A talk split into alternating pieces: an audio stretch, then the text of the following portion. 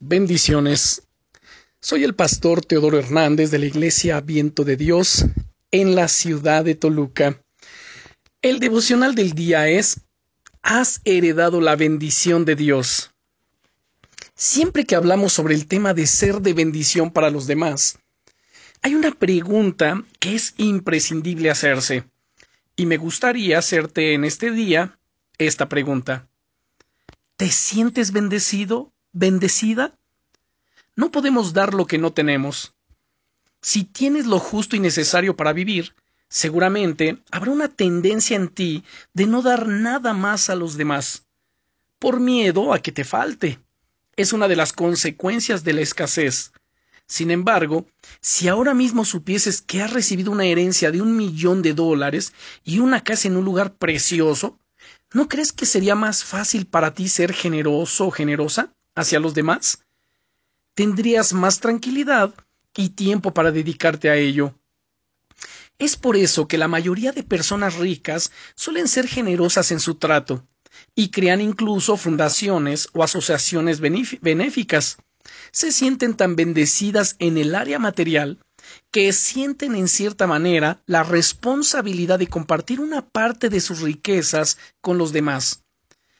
Si aplicamos este principio al tema de esta semana, cuanto más bendecidos nos sintamos, más tendremos el deseo de compartir nuestra bendición con los demás, ya que nuestra vida estará rebosando. Es por eso que es imprescindible que seas consciente de las bendiciones que Dios te da cada día y que vivas en ellas para así poder también transmitirlas a los demás. El pasaje que vimos ayer, de hecho, dice, de primera de Pedro 3.9, no devolviendo mal por mal, ni maldición por maldición, sino por el contrario, bendiciendo, sabiendo que fuisteis llamados para que heredaseis bendición. Sí, amado hermano, amada hermana, bendecimos a los demás porque somos conscientes de la bendición tan enorme que nos ha sido dada. Vivimos en esa bendición, la experimentamos y por eso podemos compartirla libremente con los demás. De ahí que te haga de nuevo la pregunta del principio. ¿Te sientes bendecido? ¿Bendecida? Si no es así, es tiempo de empezar a cambiar esto.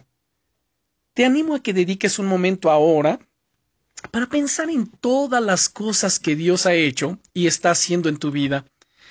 Empieza a darle gracias por cada cosa que recuerdes, así como por los detalles del día a día, y deja que la gratitud empiece a fluir cada vez más y más en tu corazón, hasta que rebose.